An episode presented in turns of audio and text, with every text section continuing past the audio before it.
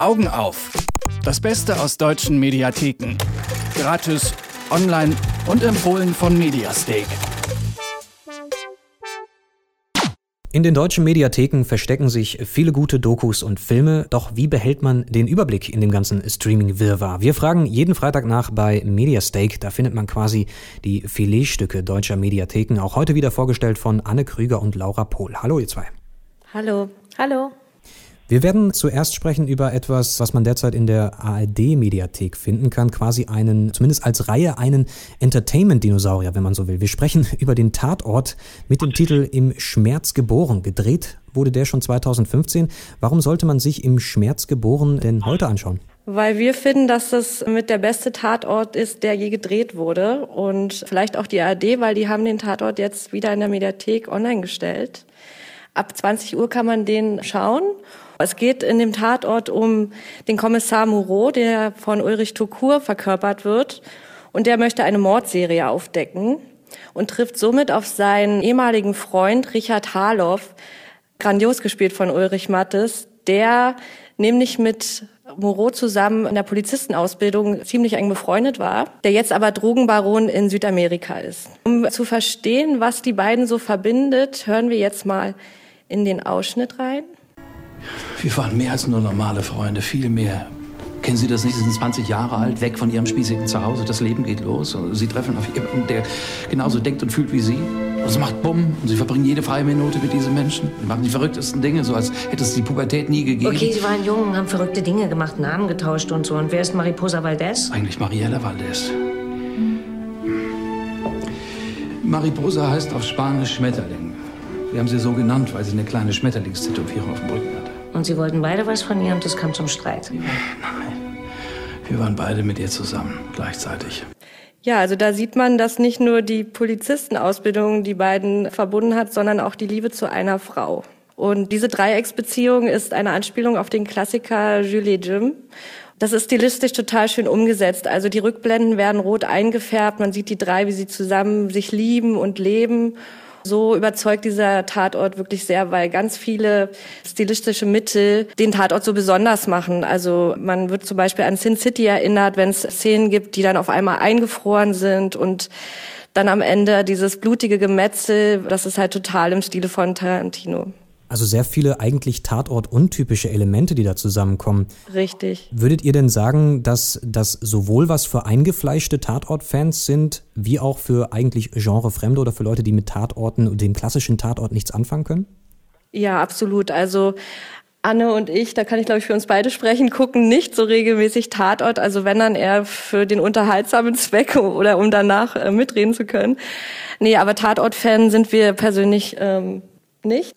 Und dieser ist doch sehr überraschend, wie gesagt. Also ich habe den gesehen und war total überwältigt. Und der Film wurde auch ausgezeichnet. Ähm, der hat unter anderem auch den Grimme-Preis 2015 gewonnen. Also ein Tatort für Nicht-Tatort-Fans zu finden in der ARD-Mediathek bis wann nochmal? Zum 8. Mai kann man sie noch schauen.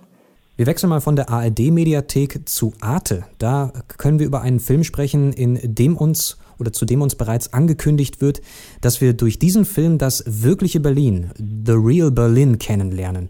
Äh, Victoria heißt der Film. Ähm, was für ein Berlin lernen wir denn da kennen? Ein Berlin in einer Sommernacht, und zwar in einer sehr, sehr rasanten Sommernacht.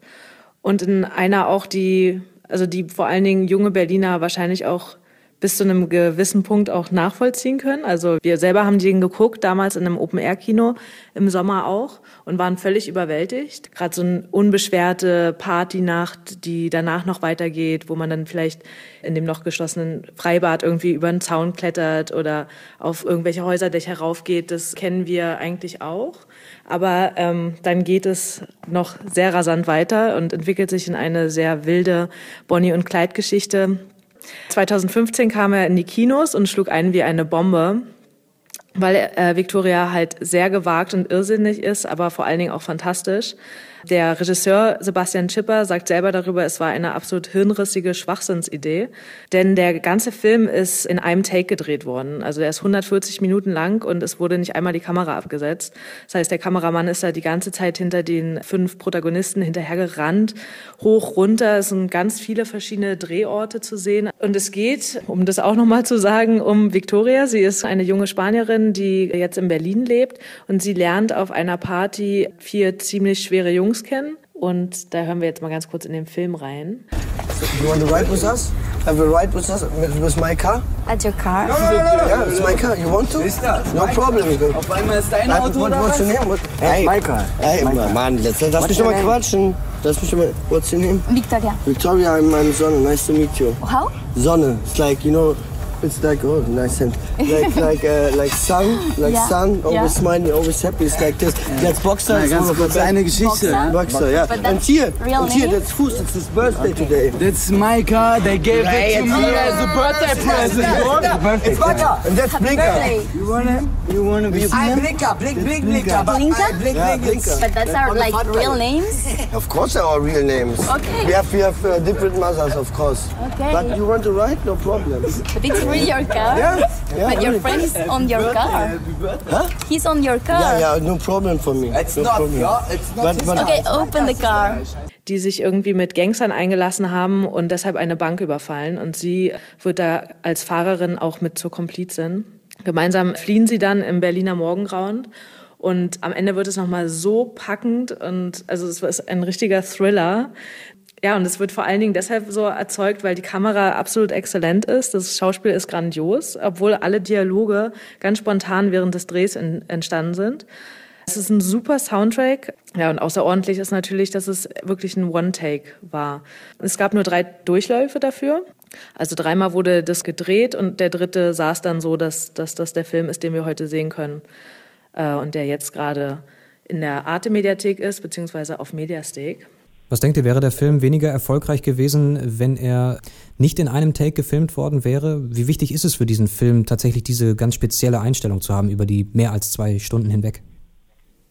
Also ich denke, dass der Film auch mit Schnitten funktioniert hätte, aber so ist es natürlich nochmal ein ganz besonderes Herausstellungsmerkmal, live mit dabei zu sein. Erst ist es noch dunkel und dann geht langsam die Sonne auf und wir sind wirklich in Echtzeit mit dabei. Das kann nur in einem Take so wirklich umgesetzt werden, denke ich. Und das macht auch den besonderen Charme davon aus. Sprechen wir zum Schluss über eine Dokumentation des Westdeutschen Rundfunks. Im Fokus dort die sogenannte Identitäre Bewegung als relativ neue rechte Bewegung, die in Deutschland und auch international viel Zulauf findet. Wie nah geht diese Doku? Denn es sind ja vier Teile, wenn ich das richtig gelesen habe. Wie nah kommen die Reporter an die extremen Rechten ran? Also sehr nah. In der ersten Folge wird der Chef der identitären Bewegung in Österreich, Martin Sellner, begleitet und die Reporter oder die Autoren sind wirklich bei ihm dabei und begleiten ihn mit der Kamera bei seiner politischen Arbeit. So ist das auch in den anderen Teilen.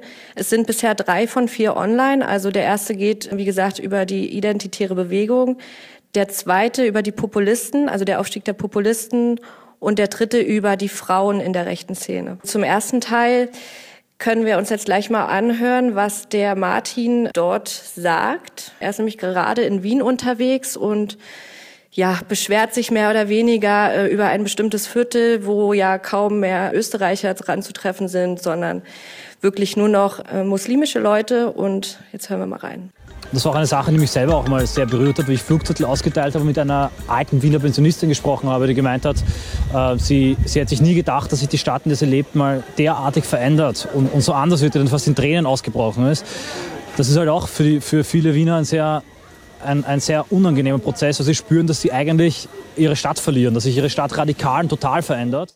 Genau, und diese Argumentation und vor allem dieses Abzielen auf Emotionen, also er spricht dort von einer alten Dame, die fast in Tränen ausbricht, weil sie sich nicht mehr heimisch in Wien fühlt.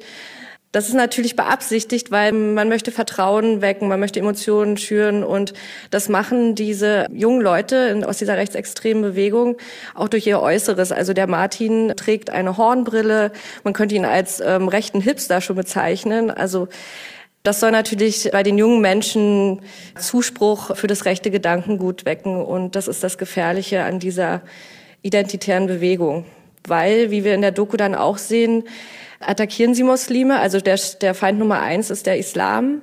Sie stürmen Theaterstücke von Geflüchteten in Universitäten oder versuchen Moscheen in Brand zu stecken. Also da sieht man, dass es nicht nur kleine Jungstreiche sind oder hohle Parolen, sondern dass die Leute natürlich auch aktiv werden und gefährlich sind.